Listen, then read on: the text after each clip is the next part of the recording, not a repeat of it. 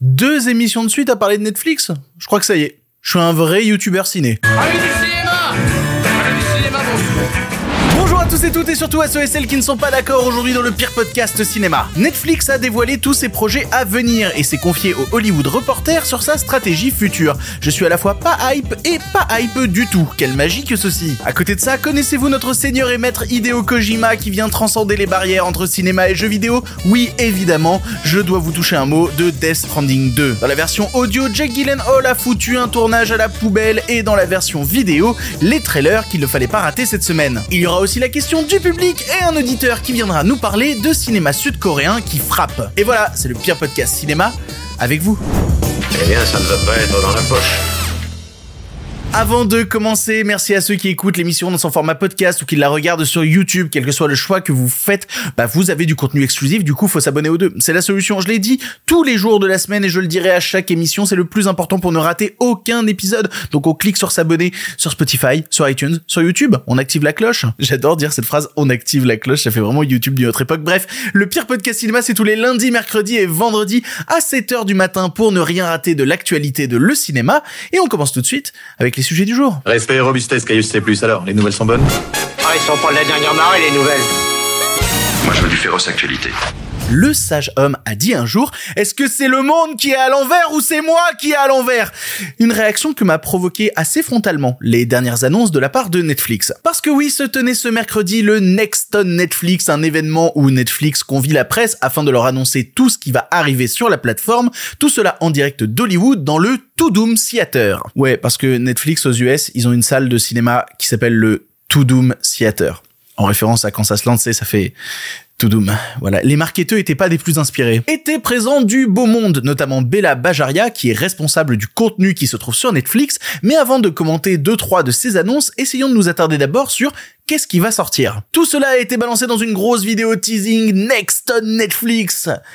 Putain, paye la gueule de la vidéo déjà. Let's do this.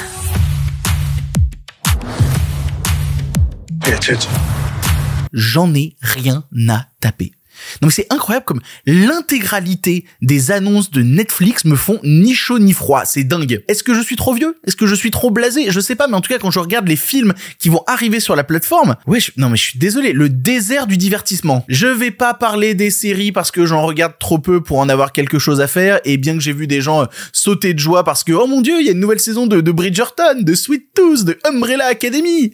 J'ai jamais vu un seul épisode, ça ne m'intéresse pas. Vraiment, je suis désolé, je regarde trop de films, j'ai pas le temps de mater des séries. Si de temps en temps j'en mate une, mais la seule série qui m'intéresse, elle est pas sur Netflix. On a eu la première image du tournage de la saison 2 de Severance. Et là, j'étais en mode oh putain, Severance, trop bien. C'est vraiment le seul truc qui m'a excité ces, ces derniers mois concernant des séries. Du coup, si j'en reste au film, qu'est-ce que Netflix annonce? Déjà, il y a les images supplémentaires de films dont on avait déjà des images. Il y a notamment Damsel avec Millie Bobby Brown, c'est un film sur une princesse qui lutte contre un dragon et Millie Bobby Brown qui lutte contre sa carrière qui s'effondre de plus en plus sur Netflix. Bref, c'est réalisé par Juan Carlos Fresnadillo qui n'a rien fait de bien depuis 2007. 2007, c'était 28 semaines plus tard. Je défendrai toujours ce film.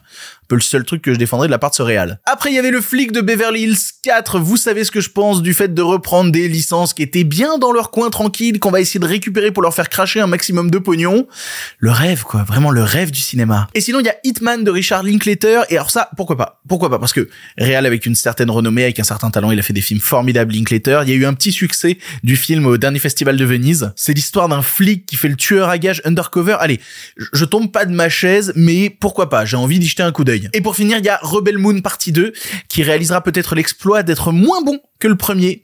Est-ce seulement possible? Voilà, donc passé les annonces dont on savait déjà des trucs, il reste 5 films, 3 films d'action, un film de SF et une comédie, et le pire c'est que c'est la comédie qui m'intrigue le plus. Parce que cette comédie, c'est le premier long métrage réalisé par l'humoriste Jerry Seinfeld, avec un casting en plus immense, ça va de Melissa McCarthy, Hugh Grant à James Marsden, euh, Amy Schumer, Christian Slater. Ça s'appelle Unfrosted The Pop Tart Story et ça va parler de la création des Pop Tarts. Voilà, ce qui peut être marrant. Mais encore une fois, c'est pas l'annonce du siècle en termes de film. On a ensuite Atlas avec Jennifer Lopez, un thriller dans l'espace où un soldat intelligence artificielle a déterminé que pour mettre fin à la guerre, il fallait détruire l'humanité. Et vu toutes les annonces, c'est aussi ce que l'algorithme Netflix a décidé de faire au cerveau de tous ses utilisateurs. Quel beau projet. De toute façon, Victor, t'es biaisé, tu voulais juste tout critiquer, là le pitch a l'air bien, ok. Le film est réalisé par Brad Payton. Vous savez ce qu'il a réalisé d'autre, Brad Payton? Rampage, San Andreas, Voyage au centre de la Terre 2, trois films avec The Rock. Ah, c'est sûr que ça pue la finesse cinématographique. Et après ces deux-là viennent trois films d'action. Le premier, Back in Action. Jimmy Fox et Cameron Diaz sont des espions et ça fait boum. Le deuxième, The Union, avec Mark Wahlberg et Hulberry, ce sont des espions et ça fait boum. Et le troisième, Carrion, où Taron Egerton joue un agent des douanes qui doit empêcher un colis suspect de prendre l'avion le soir de Noël pas des espions cette fois, mais ça aurait pu. Hein. Ok, je me suis moqué des deux premiers, vous devez vous dire, oh, le troisième, il a l'air quand même vachement plus intéressant. Ok, le troisième est réalisé par Raume Colessera, dont les deux derniers films sont Jungle Cruise et Black Adam, avec The Rock. Il est toujours là, toujours la finesse cinématographique. Raume Colessera, il a aussi réalisé une tripotée de films d'action avec euh, Liam Neeson. On est à deux doigts du cinéma d'arrêt. Je crois qu'on n'a jamais été autant dans la définition de contenu à la place du mot film. J'ai vraiment la sensation de voir des boîtes creuses qu'il s'agit de remplir avec tout et n'importe quoi, et même quand elles seront remplies, bah elles sonneront encore un peu creux. Dans une époque abreuvée de contenu où tout se ressemble et est oublié au bout de 5 minutes, Netflix se pose comme un maître en la matière, avec des formules génériques qui ne sont à aucun moment un petit peu originales. Ça fait rêver ni sur le papier ni à l'image. Et oui, peut-être que c'est moi le problème, peut-être que je suis un connard, mais je suis désolé, mais quand on m'annonce normalement un nouveau film avec un casting un peu intéressant, un pitch sympa, je devrais être excité, je devrais avoir un truc de waouh, j'ai très envie de voir ce film. Pourquoi toutes les annonces de Netflix me laissent profondément froid? Au tout début de l'époque où Netflix commençait vraiment à produire des films, je me rappelle être allé à un événement Netflix à Berlin où ils nous ont montré les premières images de Okja de Bong Joon-ho. J'étais tremblant, j'étais comme un ouf, j'ai versé une larme, j'étais là genre putain Bong Joon-ho, liberté, Netflix et tout. À quel moment Netflix symbolise encore cette liberté et pas juste une nouvelle boîte avec des formules éculées? Pour vous dire, l'annonce qui m'a fait le plus envie, c'est les premières images de Squid Game parce que bah, vous commencez à le savoir, dès que c'est coréen, bah, bah je regarde, je fonce, je bouffe tout, n'importe quoi. Mais même là, ces premières images de Squid Game 2, bah je suis désolé, mais il y a un souci parce que j'ai trop peur que la fraîcheur de la première saison laisse place à quelque chose de beaucoup plus artificiel, de beaucoup plus sur les rails. Surtout vu ce que Netflix a fait en termes de produits dérivés à la base d'une série qui traite de la lutte des classes avec des messages anticapitalistes. Ils ont fait une putain de télé-réalité Squid Game. Non mais non mais le cynisme quoi, à quel moment déjà tu comprends pas tes propres programmes? Ou alors tu les as trop bien compris et tu joues avec le fait que le public est stupide. Ah, putain. Et là du coup, il faut se rendre dans l'article du Hollywood Reporter où la responsable du contenu de Netflix Bella Bajaria s'est exprimée. Alors il y a eu plein de trucs notamment sur le fait que Netflix veut amener davantage de contenu live sur la plateforme, live dans le sens diffusé en direct. Ça fait suite à un gros partenariat qui vient de se nouer entre Netflix et l'entreprise de catch de la WWE. Netflix va diffuser à partir de 2025 l'émission Monday Night Raw tous les lundis soirs. Ce sera en direct, le deal a coûté 5 milliards de dollars et Bella Bajaria a assuré à la presse que Vince McMahon ne faisait pas partie de l'équation.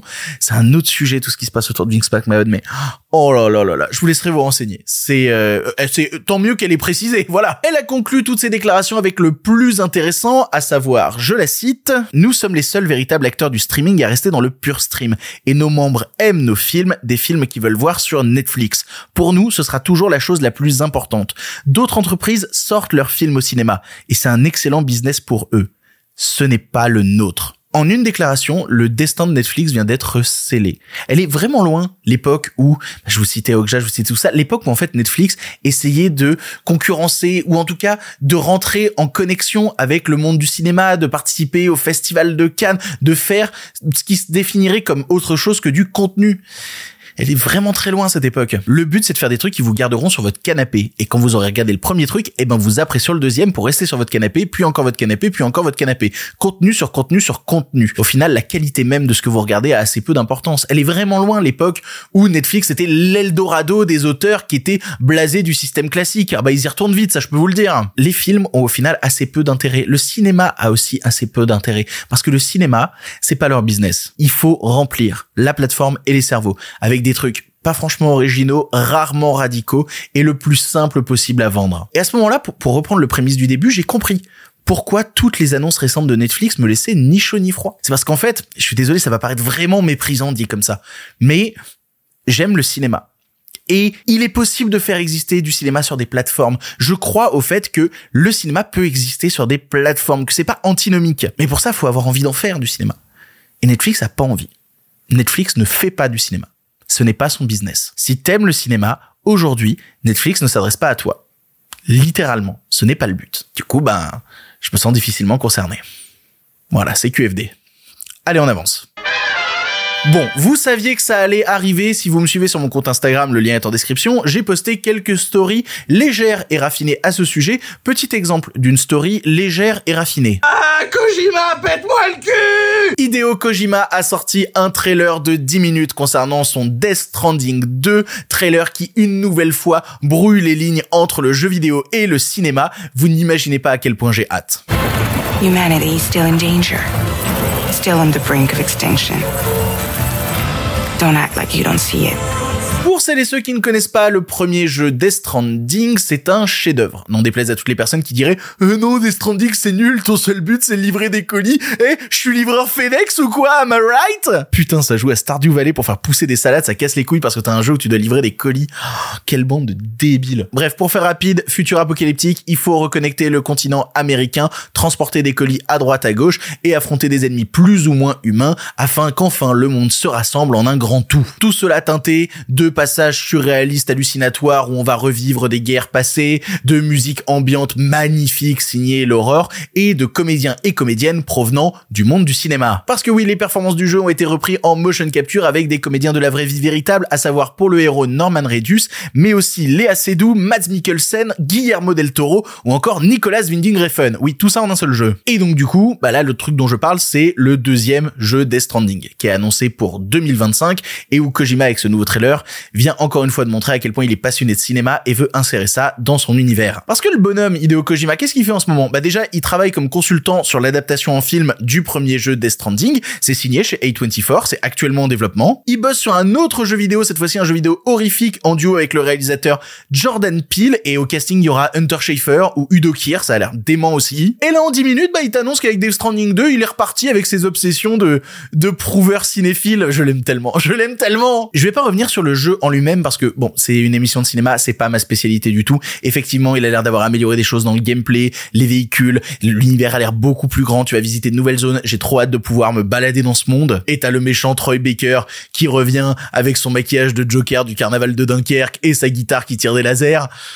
non mais Kojima dans le texte quoi. Non, je vais revenir vraiment sur la partie cinéma parce que ce trailer regorgeait de quelques trucs qui m'ont fait un petit peu tomber de ma chaise. Tout d'abord, bah, on retrouve des personnages du premier, ceux interprétés par Norman Reedus et Léa Seydoux, et le bon graphique est juste hallucinant. Tu compares les images du premier et celui-ci, la motion capture a évolué à une vitesse dingue.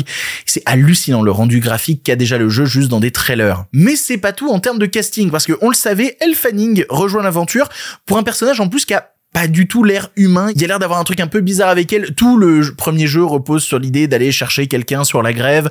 Et du coup, j'ai l'impression, en tout cas de ce que je comprends du trailer, que c'est un personnage qui serait né de la grève et donc qui du coup serait pas tout à fait humain.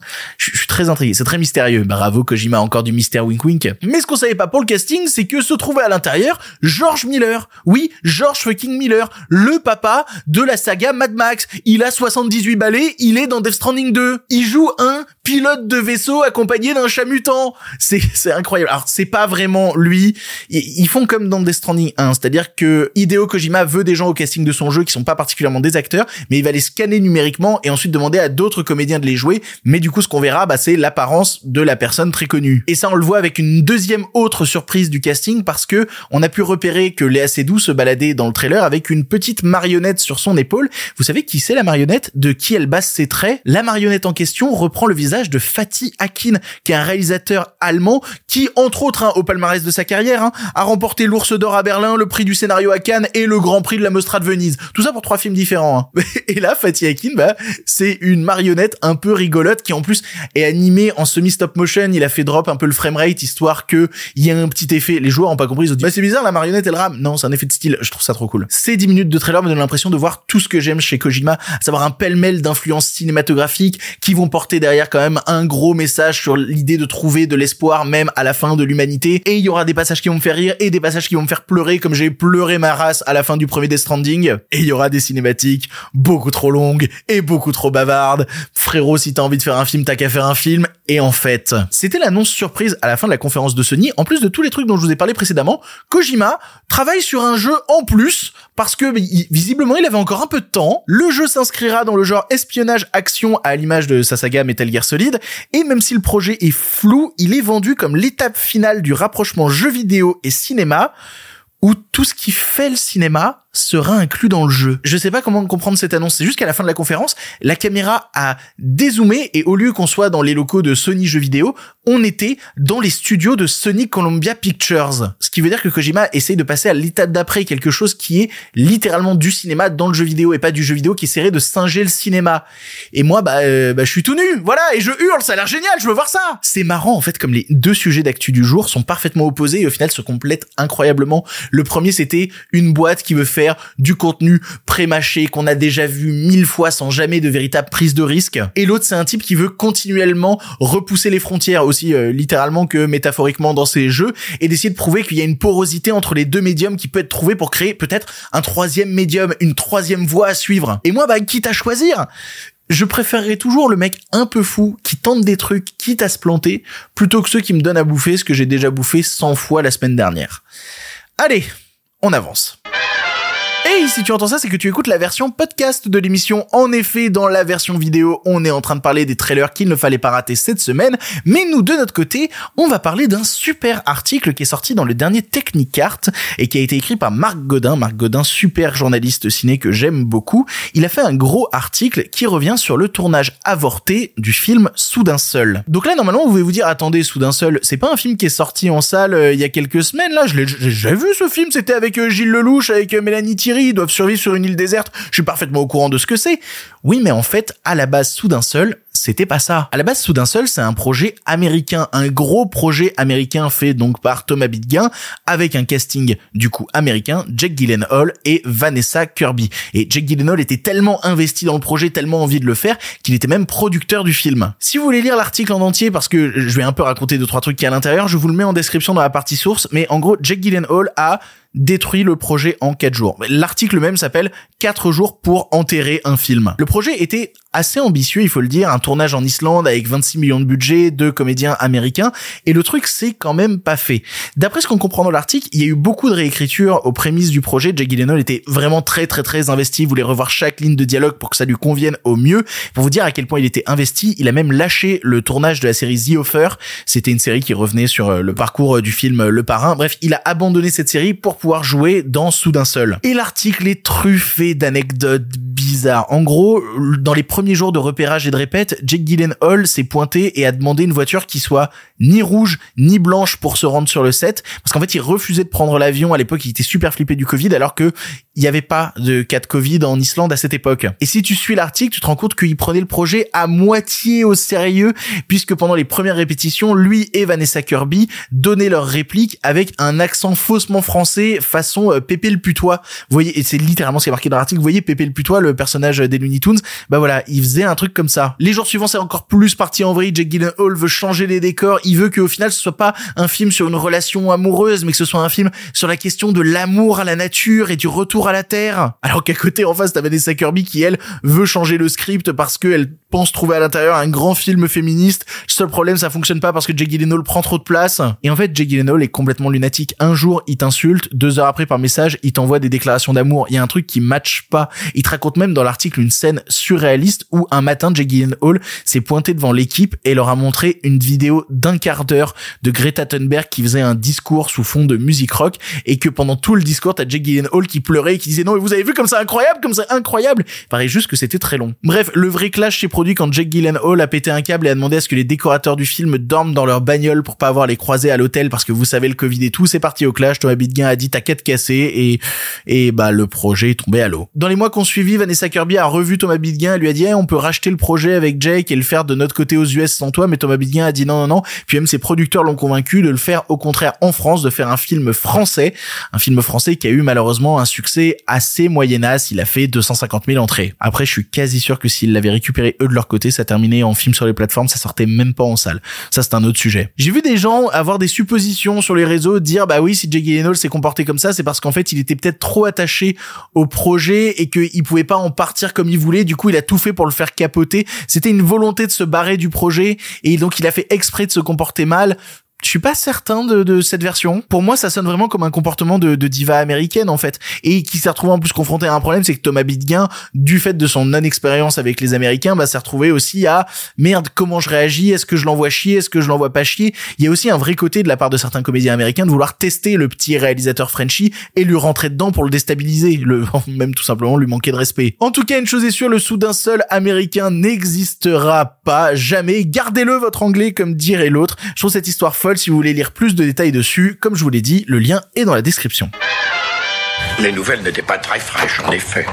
Il est l'heure de la question du public. Vous le savez, à chaque émission, je poste une story sur Instagram. Suivez-moi sur Instagram où je vous dis, eh, vous avez une question sur l'actualité, blablabla. Et si jamais votre question, je vous dis, oh putain, j'ai des choses à raconter sur ce sujet, eh ben, je la sélectionne et après vous passez dans l'émission. Suivez-moi sur Instagram, ce sera plus simple. La question du jour nous vient de Anatlano qui demande, est-ce que t'es hypé par la collab Paul Thomas Anderson DiCaprio? Bien entendu. Je suis content qu'on en parle parce que Paul Thomas Anderson, c'est un type qui se fait assez rare, même dans les interviews, les déclarations. C'est pas le mec dont tu vas pouvoir commenter toutes les petites phrases, toutes les semaines un peu bêtes. Non, c'est un mec qui est assez peu présent, donc t'as peu l'occasion de parler de lui. Parlons de Paul Thomas Anderson. Je l'aime beaucoup et je vais pas citer tous les films réalisés par Paul Thomas Anderson. Son dernier film qui est sorti en 2021, c'était Licorice Pizza et sinon c'est le réalisateur de Phantom Thread, de The Master, de There Will Be Blood et puis aussi de Boogie Night quand il était tout jeune et d'un de mes films préféré de tous les temps, puisqu'il a réalisé en 99 Magnolia, un film choral qui avait au casting, j'ai été obligé de me les noter pour tous me rappeler, Tom Cruise, Julianne Moore, Philip Seymour Hoffman, John C. Reilly, oh j'avais noté que cela, non il y en a bien plus, c'est un film juste extraordinaire sur les liens qui unissent les humains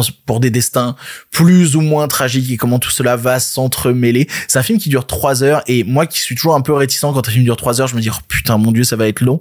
Je crois que c'est les trois heures qui ont passé le plus rapidement de ma vie. Vraiment je me rappelle au bout de 1h45 de film faire pause juste pour euh, aller aux toilettes et faire merde, ça fait 1h45, je pensais que le film venait de démarrer. Je surjoue pas le truc, je vous assure, et il a réalisé ce film à 28 ans. Paul Thomas Anderson a réalisé Magnolia à 28 ans. Qu'est-ce qu'on fait de nos putains de vie? Bref, donc PTA, comme on va l'appeler, fait un nouveau film, un nouveau film avec comme comédien principal Leonardo DiCaprio, ce qui a le mérite d'être intéressant parce que DiCaprio est plutôt très sélectif sur le choix de ses projets. D'après les infos de Deadline, il serait pas le seul au casting puisqu'il y aurait aussi Sean Penn qui était aussi dans Licorice Pizza pour un petit rôle et Regina Hall. Et, et après ça, bah, on n'en sait pas beaucoup plus. Je reste sur les infos de Deadline. Hein. On, on sait rien de l'histoire, si ce n'est que c'est à notre époque. Paraît-il que c'est le film le plus commercial de, de PTA, pour peu que ça veuille dire quelque chose. Tout ce que ça veut dire, c'est que son budget a dépassé les 100 millions de dollars, ce qui est quand même assez hallucinant. On n'est même pas sûr du casting en entier. D'après l'article, il paraît que c'est un film un peu la Boogie Night avec un très très gros casting, plein de gens qui s'ajoutent un petit peu plus le tournage avance, donc on aura des news dans les semaines à venir. Deadline, c'est tellement pas quoi écrire. À la fin de leur article, ils ont mis un petit carré pour essayer de prendre de la place de texte et dire alors tel comédien est représenté par telle agence. Ils, ils avaient rien à raconter sur le film. Alors on a eu quand même des photos du tournage, voilà, des photos volées par euh, TMZ comme euh, d'habitude. Et ces photos nous dévoilent un DiCaprio en robe chambre à carreaux avec son petit bonnet dégueulasse et une grosse moustache tapeur. Non, vraiment, c'est un type en pyjama devant une supérette qui a l'air de ressembler à un gros loser. Ou à moi le dimanche matin quand je vais acheter du pain. C'est à peu près la- semblable. Alors on pourrait faire des suppositions à partir de cette photo, se demander si ça va traiter de personnages qui sont un peu gauche et tout, comme l'était par exemple le personnage de Joaquin Phoenix dans euh, Inherent Vice qu'il avait fait il y a quelques années. Tout ce qu'on sait en fait, c'est que PTA fait un nouveau film, ce qui est génial. DiCaprio joue dedans et vu comment il sélectionne ses projets de manière super hardcore, c'est génial. Et on a filé au réalisateur plus de pognon qu'il en a jamais eu dans toute sa carrière pour réaliser le film. Ce qui est génial, mais fout une certaine pression. Du coup, bah, maintenant, il y a plus qu'à attendre. Le tournage vient à peine de démarrer, donc je pense qu'on verra pas le film avant facile 2025. Ou alors non. Ou alors ça sortira pile fin 2024, début 2025 pour coller à la cérémonie des Oscars. Je pense que peut-être on peut envisager ça. Quoi qu'il arrive, nouveau film de Paul Thomas Anderson. Évidemment, la hype est totale. Pour le cinéma, monsieur Leblanc, pour le grand écran, pas pour la petite lucarne. Allez, un film pour finir et on remballe. Vous le savez, à chaque fin d'émission, je vous conseille un film que j'ai aimé ou non. Et aujourd'hui, bah, on est vendredi. Et le vendredi, c'est pas moi qui prends la parole, c'est un auditeur ou une auditrice qui prend la parole. Et comment qu'ils ont fait pour passer dans l'émission? Eh ben, ils ont envoyé un audio d'environ 3 minutes à l'adresse mail lepirepodcastciné@gmail.com. Vous pouvez parler de n'importe quel film, tout ce qui vous intéresse tant que ça vous tient à cœur, un film récent ou non. Et aujourd'hui, un auditeur m'a eu par les sentiments. Bah oui, parce qu'il a dit, eh, faut que je te parle de cinéma sud-coréen du début des années 2000. Ok, bah vas-y, je te fais confiance. Allez, je laisse la parole à l'auditeur. Salutations Les séries Netflix One Piece et Yu Yu Hakusho ont su satisfaire les fans de la première heure tout en intriguant un nouveau public. Une nouvelle ère pour l'adaptation de manga en live action semble alors s'ouvrir. Mais avant d'espérer pour l'avenir, je vous propose aujourd'hui de découvrir un film coréen datant de 2001 qui, à l'instar des exemples précédents, est une création originale. Ce film a été pour moi le premier pont expérimental entre le manga et le cinéma. Volcano High, réalisé par Kim Tae-gyun. Dans un univers alternatif où certains humains disposent de pouvoir, la grande guerre des établissements scolaires a marqué les esprits. Nous y suivons Kim Jung-soo, élève indiscipliné renvoyé de son neuvième lycée et dont la dernière chance de rentrer dans le rang se trouve être l'établissement Volcano High School. Trouver sa place dans le moule sans perdre sa singularité est une thématique aussi éculée qu'atemporelle, qui se distingue ici par son énergie et l'usage des multiples codes marqués du manga. À commencer par le Furio, ce terme japonais, familier des fans des séries de GTO et Rakai Blues, décrit une jeunesse en perdition, délinquante, mais non dénuée de valeur pour autant, se mettant souvent en avant par fierté, parlant fort et arborant des postures et grimaces extravagantes, qui personnellement me font beaucoup rire. Leur faisant face, une institution d'adultes, aussi ubuesque qu'immorale. Le cadre est alors planté. Complots, romances, secrets et batailles de clubs exubérants challengeront la quête d'identité de Kim Jong-soo. Cantonnés au mur de l'établissement scolaire, du Volcano High School, ce sont bien les personnages qui remplissent l'écran et l'univers de ce film brutal qui vous demandera de l'adaptation. Prenez une constante surexposition, c'est-à-dire des lumières euh, limite cramées ne laissant apparaître que très peu de contraste, ajoutez euh, des couleurs froides et vous obtiendrez un effet planche de manga. Bien qu'esthétiquement discutable sur les protagonistes, les décors font mouche, accentuant le rendu décrépit qui sied à l'univers post-guerre. Volcano High sollicitera également votre attention, car le spectateur est lâché dans cet univers dont les codes se démêleront au fur et à mesure. Cela étant accentué par le montage assez sec, rebondissant brusquement d'une séquence à l'autre, entraîné dans le dynamisme des personnages. Volcano High, c'est la fougue, l'énergie sincère de la jeunesse, tantôt par l'expression de sentiments grandiloquents, tantôt via des cascades virevoltantes. Ici, l'usage de câbles et harnais est souvent détourné, expérimental et même dangereuse pour les acteurs. Le Kim Tae-gyun étant également excentrique et pointilleux, le temps de tournage s'en est vu extrêmement étiré.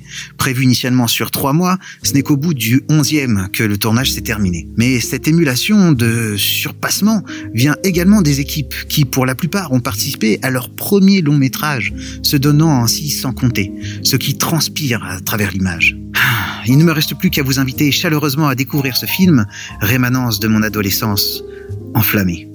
Salutations. C'est ainsi que se termine cette émission du pire podcast cinéma. Merci beaucoup de l'avoir suivi jusque-là. Pourquoi est-ce que je suis très joyeux? Je suis très joyeux parce que ça veut dire que je suis en week-end. Et vu que je suis en week-end, c'est la sortie de Persona 3 Reload. Je vais passer le week-end à jouer, ça va être merveilleux. Vraiment, je suis trop content. J'attendais la fin de la semaine juste pour pouvoir me poser enfin devant la PS5 et dire je joue à Persona 3. Et vous, vous devriez attendre lundi. Parce que lundi, vous êtes pas prêt pour l'émission. Ah, l'émission va prendre un coup de fouet c'est très inattendu ce qui va se passer dans l'émission de lundi. J'espère que ça vous plaira. Mais euh, franchement, on a bien bossé. Bref, je vous en dis pas plus. On se retrouve lundi pour une nouvelle émission. Pour l'instant, c'est terminé. Si vous en voulez encore? Non mais oui, bien sûr, mais c'est fini cette histoire là. Par contre, euh, la prochaine fois, avec plaisir.